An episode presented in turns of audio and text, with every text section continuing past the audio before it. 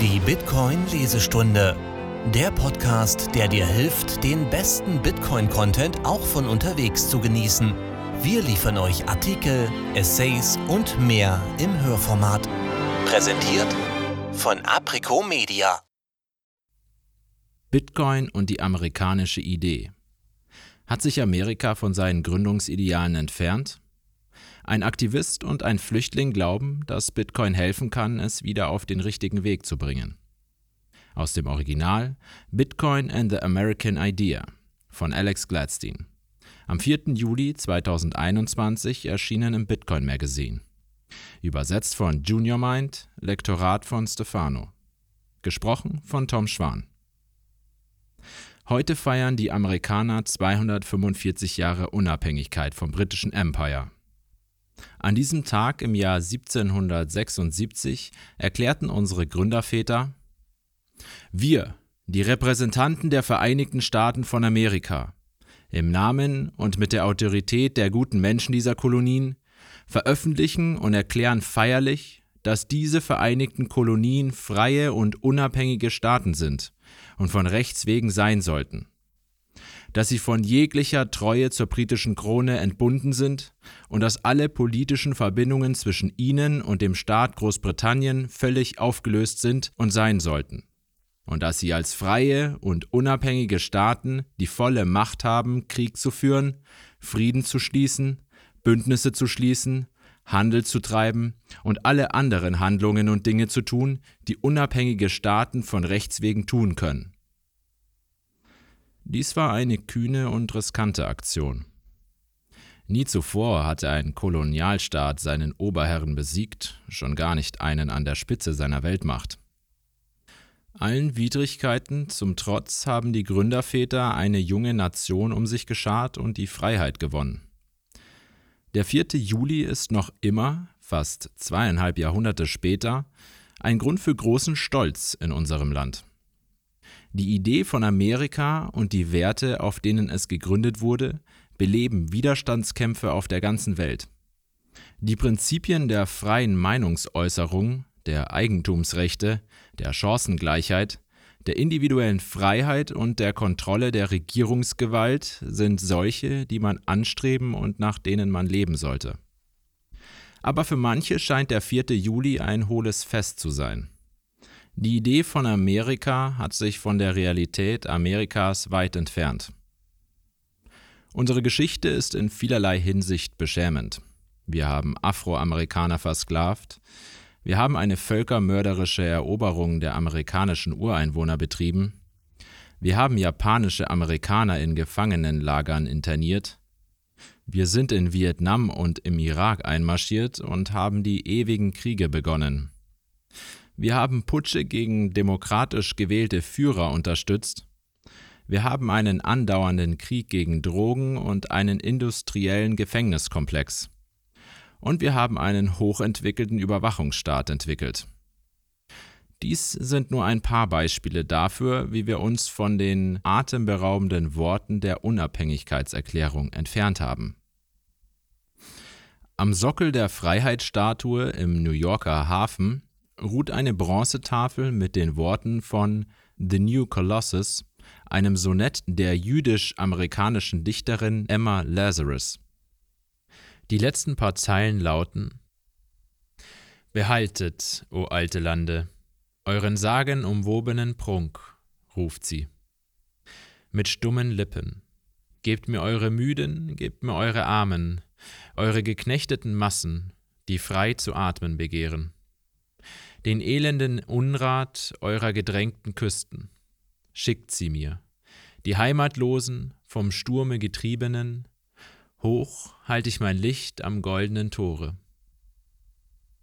Wie der Essayist Alan Farrington dargelegt hat, haben die Vereinigten Staaten diesen großzügigen Gründergeist in vielerlei Hinsicht verloren. Im Laufe der Zeit wurde dieser Geist auf dem Altar der eigennützigen Pläne von Politikern und Eliten geopfert und auf den Pakten, die unsere Führer mit Diktatoren geschlossen haben, um die finanzielle Dominanz der USA zu sichern.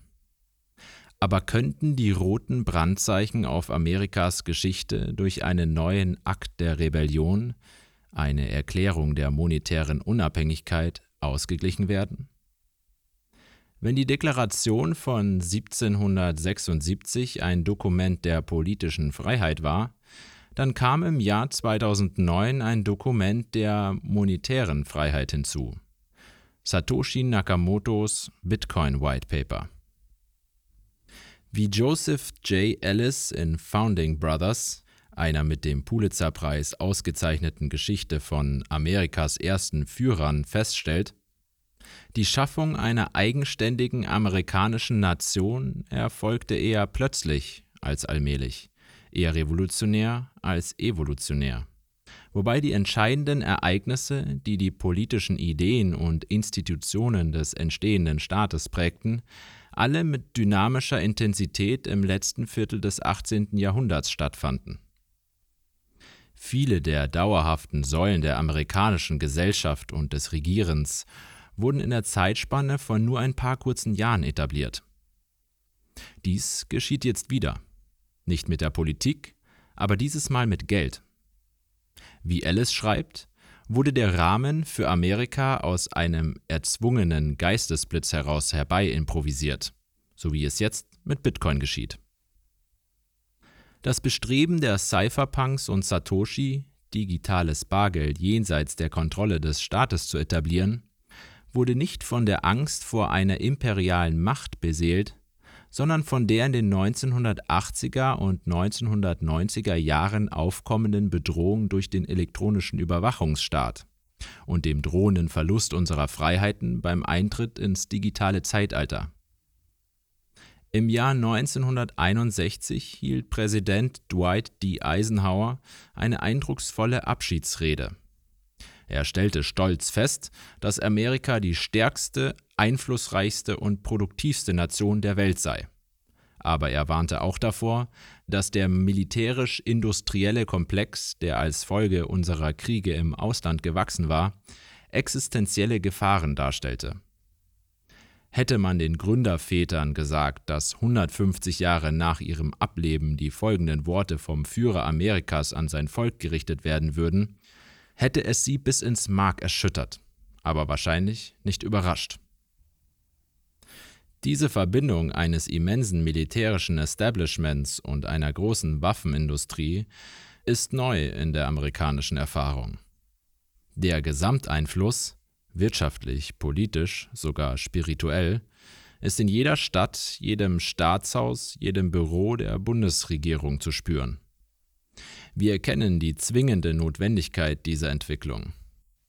Dennoch dürfen wir nicht versäumen, ihre schwerwiegenden Auswirkungen zu begreifen. Es geht um unsere Arbeit, um unsere Ressourcen, um unseren Lebensunterhalt, um die Struktur unserer Gesellschaft. In den Regierungsgremien müssen wir uns davor hüten, dass der militärisch-industrielle Komplex ungerechtfertigten Einfluss erlangt, sei es gewollt oder ungewollt. Das Potenzial für den verhängnisvollen Aufstieg einer fehlgeleiteten Macht besteht und wird weiter bestehen. Wir dürfen niemals zulassen, dass das Gewicht dieser Kombination unsere Freiheiten oder demokratischen Prozesse gefährdet. Wir sollten nichts für selbstverständlich halten. Eisenhower wies auch auf die sich vollziehende technologische Revolution hin und warnte vor dem Aufstieg einer wissenschaftlich-technologischen Elite, die sich nicht um unsere Gründungsfreiheiten kümmert. Die Cypherpunks haben miterlebt, wie Eisenhowers düstere Vision wahr wurde. Denn in den 1980er Jahren spürten sie, wie sich der Überwachungsstaat einschlich und die Grundlagen für eine zukünftige Ausweitung gelegt wurden. Sie erkannten auch die Grenzen dessen, was an den Wahlurnen erreicht werden konnte. Wenn man die Regierung bat, unsere Freiheiten zu schützen, wurde bei steigendem Aufwand immer weniger erreicht. Einige Freiheiten würden mit Open Source Software zurückgewonnen werden müssen. Bitcoin ist die Instanzierung einer revolutionären Idee, ein System, das nicht diskriminieren kann, das keine Gewalt ausübt das keine speziellen Regeln für die Reichen hat, das keine Identifikation oder einen bestimmten Status oder ein bestimmtes Maß an Reichtum oder Rasse oder Glaubensbekenntnis erfordert, um es zu benutzen, und dessen Regeln nicht von Regierungen manipuliert werden können. Satoshi nahm wohl die besten Ideen von Thomas Jefferson, John Adams und ihren Kollegen und schenkte sie den Menschen auf der ganzen Welt. Wie es in der Unabhängigkeitserklärung heißt, wenn eine lange Reihe von Missbräuchen und Usurpationen, die immer das gleiche Ziel verfolgen, den Plan erkennen lassen, die Menschen unter absoluten Despotismus zu bringen, ist es ihr Recht, ist es ihre Pflicht, sich einer solchen Regierung zu entledigen und neue Wächter für ihre zukünftige Sicherheit zu stellen. Unsere neue Garde ist Bitcoin. Nicht nur ein Gründungsdokument, sondern ein Netzwerk, das entworfen wurde, um die Despotie des Zentralbankwesens und der finanziellen Überwachung zu bekämpfen. Eine Despotie, die vor Hunderten von Jahren in Gang gesetzt wurde. Eine Debatte über das Geldsystem war das Herzstück von Amerikas Gründung. Eines von Jeffersons größtem Bedauern war, dass er, um die Verlegung der Hauptstadt von Philadelphia nach Washington zu sichern, einen Kompromiss mit Alexander Hamilton einging und zustimmte, die Schulden der einzelnen Bundesstaaten in eine nationale Schuld umzuwandeln, wodurch das amerikanische Finanzsystem zentralisiert wurde. Diese zentralisierende Kraft wuchs über die Jahrzehnte und manifestierte sich schließlich in der Gründung der Federal Reserve oder US-Notenbank, die wir heute haben und durch die nicht gewählte Bürokraten die Kontrolle über das Geldsystem haben. Ein weiterer Punkt, der den Gründervätern zu denken gab, war die schwache Leistung der vorrevolutionären staatlichen Papierwährungen die Preisinflationen von 800 bis 2300 Prozent erlebten, und der Continental Dollar, der bis zum Abwinken gedruckt wurde und 99,9 Prozent seines Wertes während des Revolutionskrieges verlor. In diesem einen Fall, so dachten einige, war es vielleicht lohnenswert, eine Währung zu entwerten, um einen Krieg zu gewinnen aber in der Zukunft könnte die gleiche Aktion, die Währung zu entwerten, viele neue unnötige Kriege auslösen. Diejenigen, die dieser Denkweise folgten, hätten Amerikas derzeitige missliche Lage genau vorausgesagt. Das Phänomen des ewigen Krieges, bei dem die letzten drei Präsidenten jeden Tag ihrer Amtszeit im Krieg waren, obwohl die heimische Nation scheinbar im Frieden ist. Was wäre, wenn unsere monetäre Zukunft nicht diesen Weg der Zentralisierung und der Entwertung fortsetzt, sondern einem neuen Weg der Dezentralisierung und Wertsteigerung folgt? Die heutige Dollarhegemonie wurde von Richard Nixon und Henry Kissinger konstruiert. Morgen könnte die Währung Amerikas auf den beiden Idealen der Gründerväter und Satoshi Nakamoto basieren. Im Gegensatz zu Amerika, das seinen ersten Kampf gegen die Zentralisierung nur ein paar Jahre nach seiner Gründung verloren hat, hat Bitcoin seinen ersten Kampf gegen die Zentralisierung während des Block Size War gewonnen, wo die Kontrolle der Nutzer und die persönliche Freiheit die Geschäftsinteressen und die Machtkonzentration besiegten. Am 4. Juli 1821 warnte Außenminister John Quincy Adams vor einem Amerika, das ein globales Imperium werden würde, auf der Suche nach Ungeheuern, die es zu vernichten gilt. Ein Amerika, in dem die grundlegenden Maxime der Politik unmerklich von Freiheit zu Zwang wechselten und wir die Diktatorinnen der Welt geworden sind.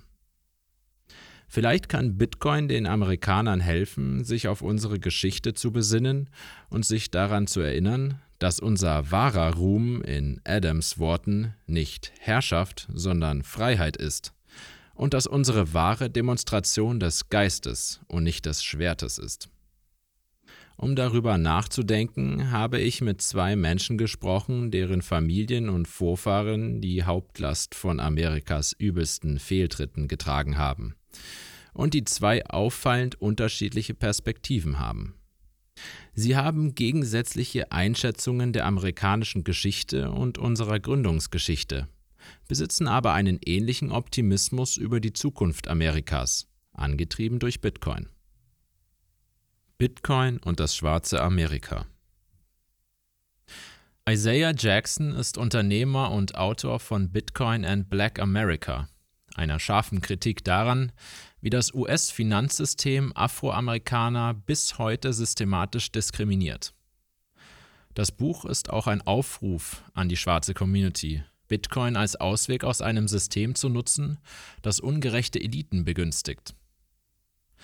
Jackson beschreibt, wie man vor Bitcoin letztendlich immer das Bankensystem benutzen musste. Egal wie viel Geld zur Unterstützung eines Befreiungsplans, einer Bürgerrechtsbewegung oder einer Demonstration aufgebracht wurde. Man fuhr fort, ein System zu füttern, dem nicht unsere besten Interessen am Herzen lagen. All diese Einlagen bereicherten die Banken, die Abgrenzung und Diskriminierung förderten, qualifizierten Bewerbern Kredite verweigerten und, sogar jenseits rassistischer Motive, 2008 das gesamte Finanzsystem in den Bankrott trieben und sich dann selbst Boni zum Feiern gaben.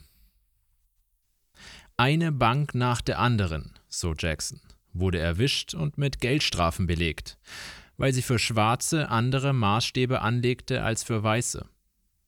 In einer aktuellen Studie wurde festgestellt, dass Kreditnehmer in schwarzen Vierteln mit hohem Einkommen doppelt so häufig wie Hausbesitzer in weißen Vierteln mit niedrigem Einkommen einen Subprime-Kredit aufnehmen. Als Ergebnis des Vermächtnisses der Sklaverei und solcher Praktiken schreibt er, dass schwarze Haushalte das niedrigste mittlere Vermögen unter den Rassen in Amerika haben. Wie will er das Schicksal seiner Gemeinschaft verändern? Er lässt sie wissen, wie Bitcoin eine Revolution unter normalen Menschen der Arbeiterklasse entfachen könnte. Er sagt, ich habe speziell vorgeführt, wie wir allmählich Fiat-Währung loswerden, Bitcoin verwenden und unsere eigenen lokalen Geschäfte gründen könnten. Ich schlage vor, dass wir unsere Grundlage für sozialen Wandel und Protest aufbauen, indem wir unsere Gelder nach und nach aus dem Bankensystem herausziehen. Weil es Bitcoin gibt, ist die erzwungene Abhängigkeit von einem System, das die Schwarzen ausbremst, nicht mehr die einzige Option, sagt er. Er fasst seine Mission einfach zusammen.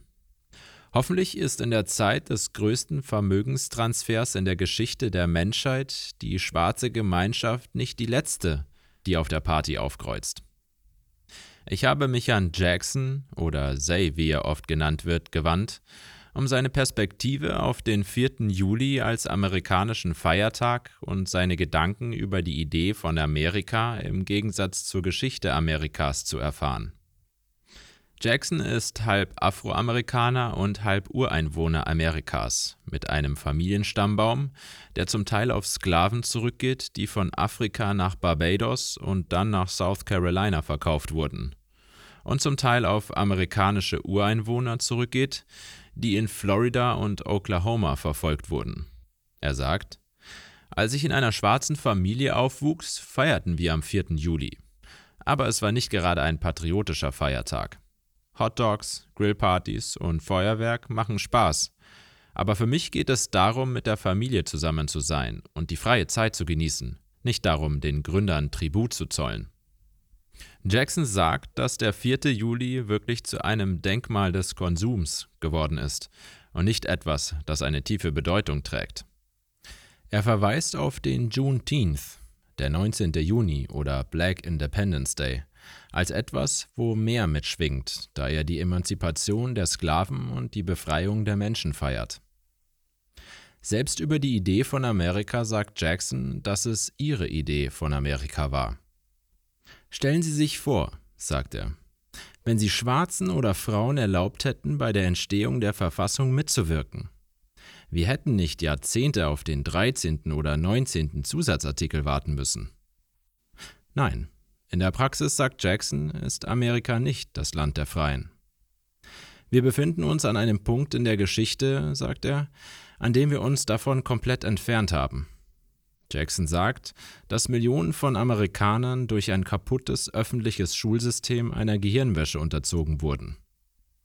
Er nennt es die Pocahontation der Geschichte, bei der viele Kinder denken, dass die Beziehung zwischen den europäischen Siedlern und den amerikanischen Ureinwohnern so war, wie sie im Disney-Film dargestellt wurde, im Gegensatz zu der brutalen Eroberung, die tatsächlich stattfand. Als ehemaliger Lehrer einer öffentlichen Schule und als jemand, dessen Mutter und Großmutter Lehrerinnen an öffentlichen Schulen waren, sagt er, lassen Sie mich einfach sagen, wir haben die Kinder nicht über die wahre Geschichte Amerikas unterrichtet. Jackson erzählt eine Geschichte aus seiner Jugend, als er 14 Jahre alt war und die US-Regierung in den Irak einmarschierte. Er erinnert sich, dass er den Fernsehbildschirm beobachtete und Schätzungen sah, dass die Militäroperation mehr als eine Billion Dollar kosten würde. Bis heute haben die USA mehr als sechs Billionen Dollar für den Krieg gegen den Terror ausgegeben. Er war fassungslos. Eine Billion Dollar? Ich saß in einer Nachbarschaft voller armer Menschen. Wir hatten keine Infrastruktur, schreckliche Bildung, schreckliche Gesundheitsversorgung. Schon als kleines Kind, sagt er, wusste ich, dass wir dieses Geld im Inland hätten verwenden sollen, anstatt es zur Zerstörung eines anderen Landes zu verwenden. Jackson sagt, er habe einen Onkel, der den Medien nichts glaubt. Jeder, so sagt er, hielt diesen speziellen Onkel für verrückt, weil er den Irakkrieg in Frage stellte, der zu dieser Zeit sehr populär war. Sein Onkel sagte Jackson, dass der Krieg niemals enden würde, und das, obwohl sie versprachen, dass er kurz sein würde, er lang sein würde und dass die Führer Amerikas im Krieg sein wollen. Ich hielt ihn für verrückt. Aber er hatte recht. Das war vor 18 Jahren, sagt Jackson, und wir kämpfen heute noch im Irak. Jackson sagt, er sei privilegiert, in Amerika zu leben. Hier, sagt er, halten wir Sanitäranlagen, Klimaanlagen, ein robustes Transportsystem und sogar eine relativ stabile Währung für selbstverständlich. Vielen Menschen auf der ganzen Welt fehlt es an diesen Dingen. Er war kurz davor zu sagen, dass er stolz darauf ist, Amerikaner zu sein. Aber, um sie an ihren Unabhängigkeitstag nicht zu deprimieren, sagt Jackson, dass er trotz der Vergangenheit hoffnungsvoll in die Zukunft blickt, wegen Bitcoin. Bitcoin, sagt er, ist amerikanischer als Apfelkuchen.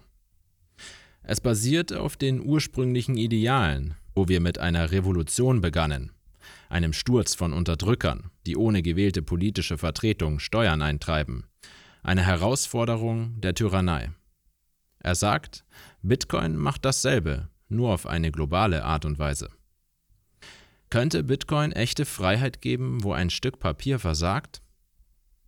Der Grund, warum der revolutionäre Traum unerfüllt bleibt, sagt er, ist, weil das Geld kaputt ist.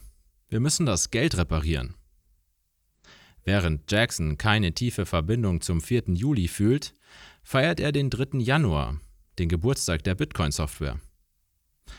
Jackson half tatsächlich dabei, sich dafür einzusetzen, dass dieses Datum gefeiert wird, um Bitcoin-Nutzer daran zu erinnern, ihre Geldmittel von Börsen in die Selbstverwahrung zu nehmen. In einem Meme, das von Jackson populär gemacht wurde, heißt es No Keys, No Cheese. Jackson erzählt Geschichten von Menschen aus der schwarzen Gemeinde, deren Leben sich durch Bitcoin verändert hat. Einer seiner Favoriten, sagt er, ist ein 15-jähriger Junge, der 2016 mit seiner Mutter zu einer von Jacksons Präsentationen kam. Die Mutter fand Jacksons Vortrag über Bitcoin interessant aber es war der Sohn, der ihn einen ganzen Monat lang jeden Tag nach dem Kurs anrief. Der Junge endete damit, Bitcoin zu kaufen, nachdem er kleine Jobs angenommen hatte. Als er 17 war, hatte er durch Bitcoin genug Geld verdient, um das College zu bezahlen. Jetzt ist er 22 und betreibt seine eigene Firma für Webdesign. Eine andere Geschichte, die Jackson erzählt, ist die seines Freundes Justin, der für zwei Jahre ins Gefängnis ging, aber dann, als er herauskam, in Bitcoin einstieg. Er lernte alles über Dollar Cost Averaging, Mining, Trading und startete sogar einen Food Truck in Charlotte, der Essen gegen Bitcoin verkaufte. Fünf Jahre später hat Justin sein eigenes Buch, seine eigene Serie auf Clubhouse und ein Programm, das Häftlingen hilft, Bitcoin zu verdienen, während sie im Gefängnis sind. Die Leute reden nicht gerne über das Gefängnissystem, sagt Jackson. Ich habe einen Cousin und einen Freund, die beide im Gefängnis sind. Sie sind gefangen, aber sie haben Handys und können Bitcoin halten. Justin hat vielen Gefangenen geholfen, durch Bitcoin eine Zukunft zu finden. Die Gefängniswärter durchsuchen natürlich die Habseligkeit der Insassen, aber viele dürfen Handys haben und die Wärter durchstöbern nicht immer deren Telefon-Apps. Seit der Zeit, als wir Sklavenpatrouillen hatten, sagt Jackson, hatten wir immer eine Polizei, die dazu da war, die unteren Klassen von den höheren Klassen fernzuhalten. Das endete damit, dass es rassistisch wurde. Wir brauchen unsere Polizei, aber für die schwarze Gemeinschaft. Denn sie war das Opfer der Doppelmoral der Crack- und Kokaingesetze, die Schwarze für 40 Jahre ins Gefängnis brachten, während es für Weiße nur ein Jahr gab. Es gibt heute Millionen von Schwarzen in amerikanischen Gefängnissen wegen gewaltfreier Drogendelikte. Ich würde gerne sehen, dass diese Menschen, die eingesperrt sind, von Bitcoinern unterstützt werden. Selbst wenn das nicht passiert, sagt Jackson, finden sie Unterstützung in Bitcoin. Jeder große Anführer in der schwarzen Gemeinschaft weiß, dass wir Verbündete brauchen, sagt er. Mit Bitcoin haben wir überall Verbündete. Jackson sieht Bitcoin als Abhilfe für einige der schlimmsten Aspekte von Hurra-Patriotismus und Nationalismus, die Amerika über Jahrzehnte geplagt haben, sei es der kriegerische Staat oder der industrielle Gefängniskomplex. Seiner Meinung nach kann Bitcoin uns helfen, eine größere Verbindung mit der Welt um uns herum zu erreichen. Technisch gesehen, sagt Jackson und verweist auf seine indianische Abstammung, war mein Volk zuerst hier. Was auch immer dieses Land war, es wurde nicht Amerika genannt. Und es wird vielleicht nicht für immer Amerika sein. Bitcoin, sagt er, half ihm, seine Perspektive zu ändern. Wenn man sich eine Weltkarte ansieht, sagt er, wurden die meisten Linien vor langer Zeit von einer Gruppe von Kolonisatoren gezogen. Diese Linien, sagt er, haben nichts mit mir oder meiner Generation zu tun. Aber ich bin jetzt ein Bürger der Welt. Die Linien spielen keine Rolle mehr. Von Bagdad zu Bitcoin. Meine erste Begegnung mit Amerika, sagt Faisal Said al-Mutar, war ein Panzer vor meinem Haus. Al-Mutar wurde während des ersten Golfkriegs geboren und sein erster Kontakt mit den Amerikanern war während der Invasion seines Landes Irak im Jahr 2003, als er zwölf Jahre alt war. Er war unter der Diktatur von Saddam Hussein aufgewachsen, in einem Bildungssystem, dessen Ziel es war, so viele unwissende Menschen wie möglich zu schaffen und nur zu lehren, wie man dem Präsidenten gegenüber loyal ist. Er sagt, man musste ihn immer anbeten und immer sagen, dass Saddam recht hatte, egal um was es ging. Um das Klima der Angst zu veranschaulichen, in dem er aufgewachsen ist, sagt Al-Mutar, nehmen wir an, dein Vater war gegen den Präsidenten. Er wird den Sohn auffordern, den Vater mit einer Pistole zu töten und den Sohn bitten, den Preis für die Kugel zu zahlen, mit der er seinen Vater getötet hat. Auf diese Weise könnte er dem Sohn Angst einflößen und ihn zwingen, seine Loyalität gegenüber dem Präsidenten zu zeigen. Unter Saddam konnte Al-Mutar weder auf das Internet zugreifen, noch mehr als zwei staatlich kontrollierte Fernsehsender sehen. Es war die Hölle, sagte er. Aber schließlich durchbrach Al-Mutar die Firewall. Er nannte das offene Internet einen Schwarzmarkt für Wissen, der ihm half, den Glauben daran zu entwickeln, Vernunft, Beweise und wissenschaftliche Untersuchungsmethoden statt Glauben und Mystizismus bei der Suche nach Lösungen für menschliche Probleme einzusetzen. Der erste ausländische politische Text, auf den er stieß, war Thomas Paines Zeitalter der Vernunft. Al-Mutar fand es tatsächlich, zusammen mit Schriften von Orwell, auf einem Heavy Metal Message Board. Dies war sein Kaninchenbau für die Entdeckung der Freiheit. Er wurde immer inspirierter, startete einen Blog, in dem er säkuläre Ideen erforschte und verteilte sogar Kopien der amerikanischen Bill of Rights an Mitschüler. Al-Mutar schreibt seinem Vater zu, dass er ihm die Werte des kritischen Denkens beigebracht hat. Er sagte Al-Mutar, dass er, wenn er eine Überzeugung habe, die Beweise für diese Überzeugung zusammenstellen müsse. Man kann nicht einfach blindlings glauben. Durch diese Worte, sagte Al-Mutar, schlug er einen Lebensweg des Lernens und nicht des Hasses ein. Als Saddam fiel, begann er, sich für die Trennung von Religion und Staat einzusetzen. Ich habe mich sehr für Menschenrechte, Frauenrechte und LGBT-Rechte eingesetzt, sagte er. Und das ist keine nette Sache, wenn man es im Nahen Osten tut. Zu dieser Zeit dachte Al-Mutar oft, warum ist Amerika bei uns eingefallen und nicht wir bei ihnen? Schließlich stammt er aus Bagdad, das im goldenen Zeitalter des Islams einst die Hauptstadt des Abbasiden-Kalifats war. Irgendwann, vor langer Zeit, überfiel und kontrollierte sein Volk einen großen Teil des Planeten, vom Atlantik bis nach Indien. Was zum Teufel ist passiert? fragt Almutter. Wie sind wir von einer Supermacht zu einem gescheiterten Staat geworden? Wie sind wir von Besatzern zu Besetzten geworden? Als das arabische Imperium seinen Höhepunkt erreichte, so Al-Mutar, baute es seine Macht auf Wissenschaft und Forschung auf.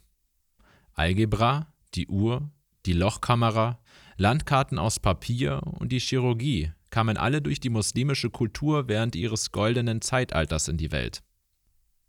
Damals, sagt Al-Mutar, gab es Offenheit, Forschung, freies Denken, Wissenschaft und Vernunft sowie Gewaltenteilung.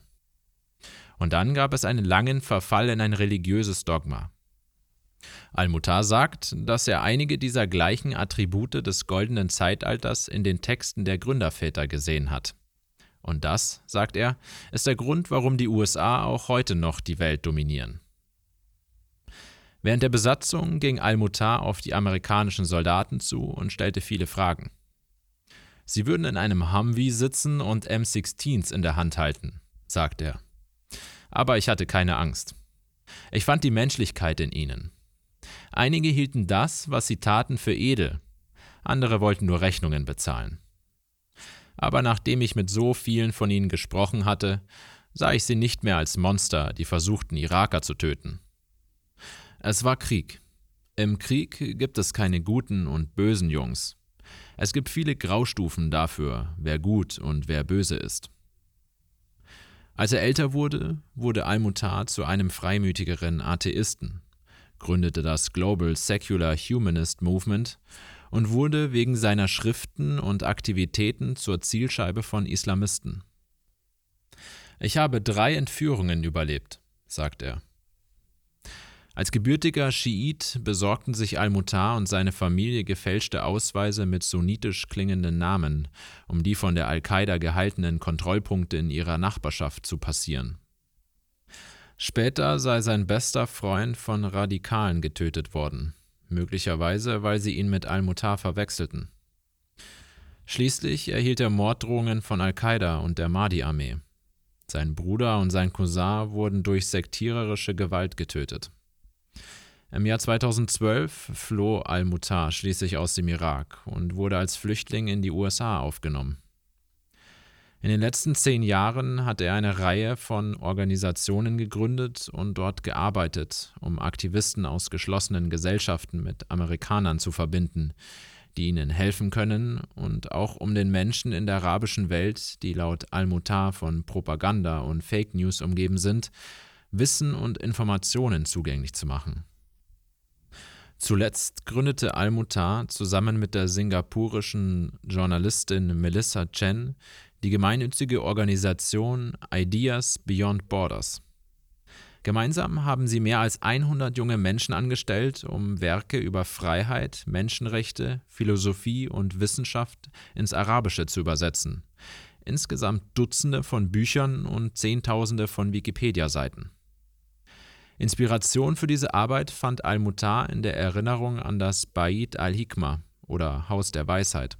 Die sagenumwobene Bibliothek in Bagdad, die dazu beitrug, das arabische goldene Zeitalter zu beleuchten. Al-Mutar erzählt die Geschichte einer berühmten Buchhandlung, die noch heute in Jordanien betrieben wird und in der Mein Kampf, die Protokolle der Weisen von Zion und das kommunistische Manifest stolz draußen ausgestellt sind. Neben dem Koran seien dies die drei populärsten Texte in der Religion, sagt er. Das sagt er, ist das Zeug, zu dem die Leute Zugang haben. Vielleicht würden die Leute an der American University of Beirut anderer Meinung sein, aber für die durchschnittliche Person in der arabischen Welt ist dies der Text, zu dem sie Zugang haben. Es schafft ein Klima des Hasses. Al-Mutar sagt, sein Ziel sei es, Flüchtlingskrisen erst gar nicht entstehen zu lassen, statt sich mit Flüchtlingen zu beschäftigen. Er verweist auf die Tatsache, dass weniger als ein Prozent der Internetinhalte in arabischer Sprache verfügbar sind. Ideen und Wissen, sagt er, werden Ignoranz und Extremismus effektiver besiegen, als es Panzer und Gewehre je könnten.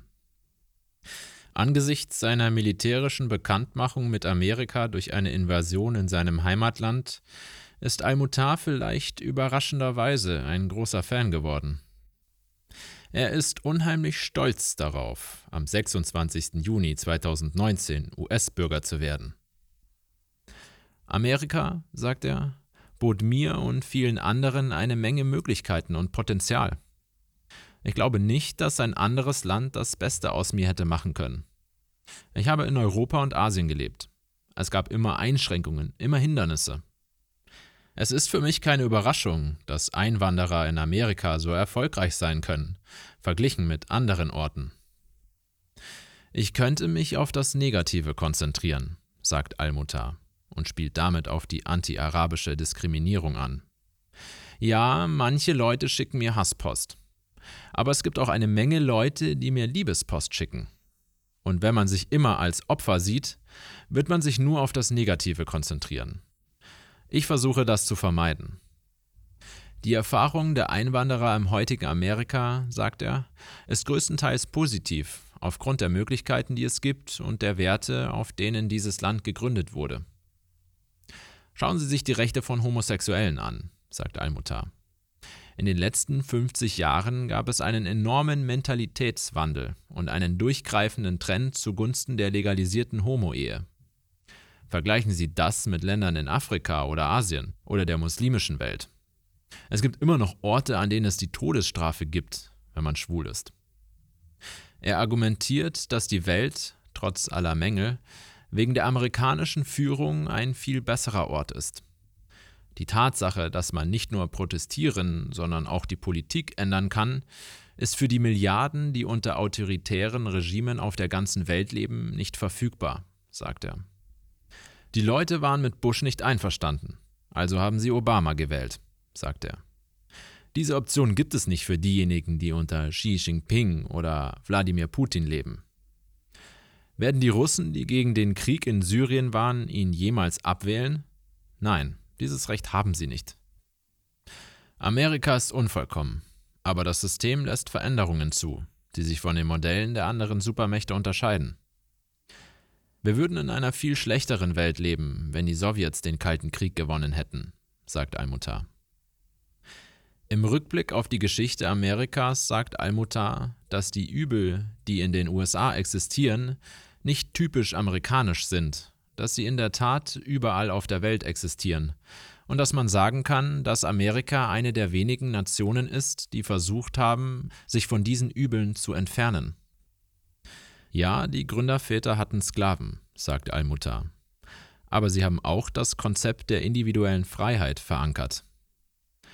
Amerika steht wegen seiner Gründungsprinzipien gut da. Für mich sind diese Prinzipien wie die wissenschaftliche Methode. Sie helfen der Nation, sich im Laufe der Zeit selbst zu korrigieren. Zu ihrer Zeit, sagt Almutar, waren die Gedanken der Gründerväter absolut revolutionär.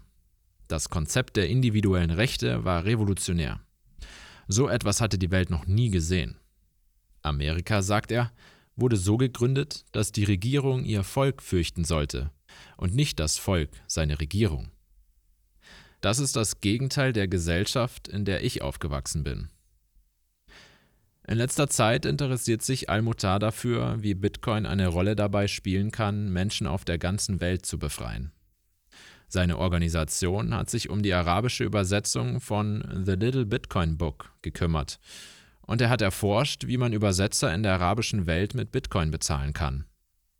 Bitcoin, sagt er, ist ein Werkzeug, das amerikanische Werte effektiver verbreiten könnte als jeder Krieg oder jede Intervention.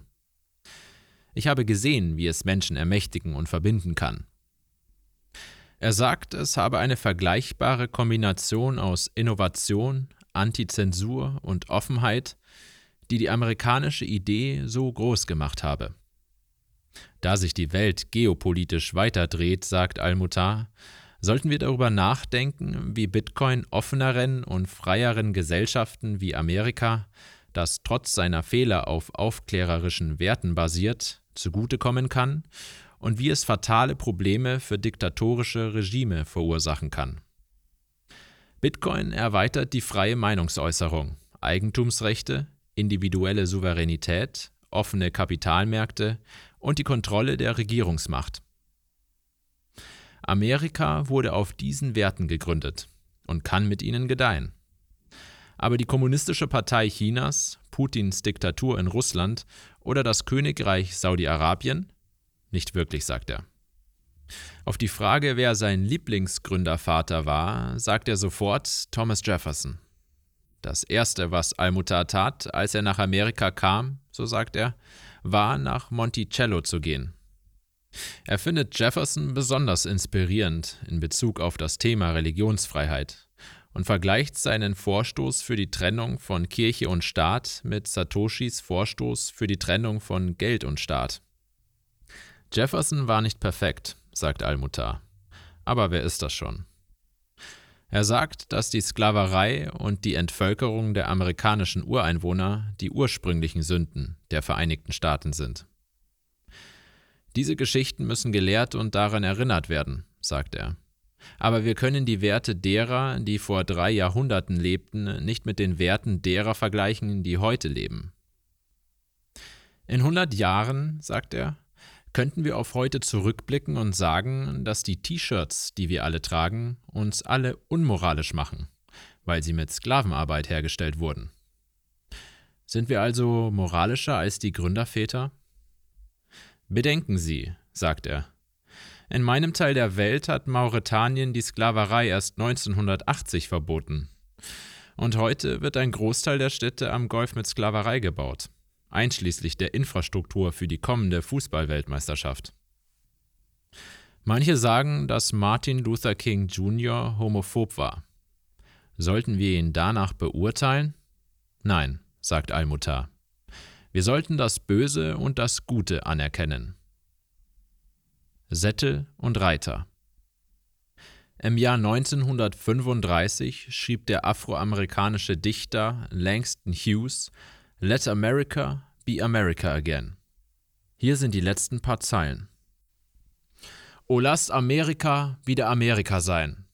Das Land, das noch nie war und doch sein muss. Das Land, wo jeder Mensch frei ist. Das Land, das mir gehört. Dem armen Mann, dem Indianer, dem Neger, mir. Der Amerika geschaffen hat, dessen Schweiß und Blut dessen Glaube und Schmerz, dessen Hand in der Gießerei, dessen Pflug im Regen unseren mächtigen Traum wieder zurückbringen muss. Sicher, nenn mich jeden hässlichen Namen, den du wählst. Der Stahl der Freiheit rostet nicht. Von denen, die wie Blutsauger am Leben des Volkes hängen. Wir müssen unser Land zurückerobern, Amerika. Oh ja, ich sage es deutlich. Amerika war nie Amerika für mich. Und doch schwöre ich diesen Eid. Amerika wird sein. Wir, das Volk, müssen das Land, die Minen, die Pflanzen, die Flüsse zurückerobern. Die Berge und die endlose Ebene. Die ganze Ausdehnung dieser großen grünen Staaten und Amerika wiederherstellen. Hughes Worte sprechen das Thema dieses Essays an dass wir in der amerikanischen Erfahrung eine ständige Spannung zwischen der begeisternden Idee, so edel, und der Realität, so fehlerhaft, haben. Zur Feier des 50. Jahrestages der Unabhängigkeitserklärung im Jahr 1826 schrieb Thomas Jefferson Alle Augen sind geöffnet oder öffnen sich für die Rechte des Menschen. Die allgemeine Ausbreitung des Lichts der Wissenschaft hat bereits für jeden Blick die offensichtliche Wahrheit offengelegt, dass die Masse der Menschheit nicht mit Sätteln auf dem Rücken geboren wurde, Noch ein paar bevorzugte, gestiefelt und gespornt, bereit, sie rechtmäßig durch die Gnade Gottes zu reiten. Dies sind Gründe der Hoffnung für andere. Für uns selbst sollen diese Rechte und die unvollendete Hingabe an sie durch die jährliche Wiederkehr dieses Tages für immer in unserer Erinnerung bleiben. Aber heute haben wir immer noch Sättel und Reiter. Jeffersons eigene Worte spiegeln die fortwährende Unvollkommenheit des amerikanischen Experiments wider, das in seinen Idealen hochtrabend war, aber in der Ausführung eine dunkle Seite hatte. Der Hauptautor von Alle Menschen sind gleich erschaffen und sogar dieselbe Hand hinter der Feder, die eine scharfe Verurteilung der Sklaverei in die Unabhängigkeitserklärung einfügte, die später von anderen entfernt wurde, versklavte zu seinen Lebzeiten mehr als 600 Menschen und ließ bis zu seinem Tod keinen von ihnen frei. Die nebulöse Idee von Amerika entzieht sich auch heute noch einer einfachen Schwarz-Weiß-Klassifizierung. Selbst wenn Al-Mutar in der Lage ist, die Größe von Amerikas Vision und Freiheit zu verteidigen, zeigt Jackson, wie die Nation im Inneren vor sich hinfault und fordert uns auf, darüber nachzudenken, auf welch grundlegende Weise die Systeme für so viele Bürger kaputt sind. Es ist ein erstaunlicher Zufall, dass Thomas Jefferson und John Adams beide am 4. Juli 1826, genau 50 Jahre nach der Unterzeichnung der Unabhängigkeitserklärung, gestorben sind. Sie konnten unmöglich die Kämpfe vorhersagen, mit denen wir heute, mehr als 200 Jahre später, konfrontiert sind, und auch nicht, wie sich die Kompromisse, die sie eingingen, um Amerika auf die Beine zu stellen, im Laufe der Zeit zu Bürgerkriegen, ausländischen Besetzungen und einem zunehmend zentralisierten Finanzsystem weiterentwickeln würden. Worin Jefferson, Adams, Almutar und Jackson vielleicht alle übereinstimmen könnten, ist, dass die ursprüngliche Unabhängigkeitserklärung nicht ausreicht, wenn wir uns eingehender mit der digitalen Zukunft befassen. Eine neue Erklärung ist notwendig. Eine, die in persönlicher Freiheit, Offenheit, Wohlstand, Chancen, Eigentumsrechten und freier Meinungsäußerung verwurzelt ist eine, die sich gegen Sklaverei, Diskriminierung, Diebstahl, Doppelmoral, Beschlagnahmung und Zensur richtet. Eine Erklärung, die Amerika verändern könnte, so wie die eigenen Leute es von einem Ort, der auf Sklaverei gegründet war, zu einem Ort veränderten, an dem die Sklaverei geächtet wurde. Eine Erklärung, die die schwarze Gemeinschaft stärken kann, genauso wie sie Einwanderern helfen kann, sich mit ihren Familien in fernen Ländern zu verbinden.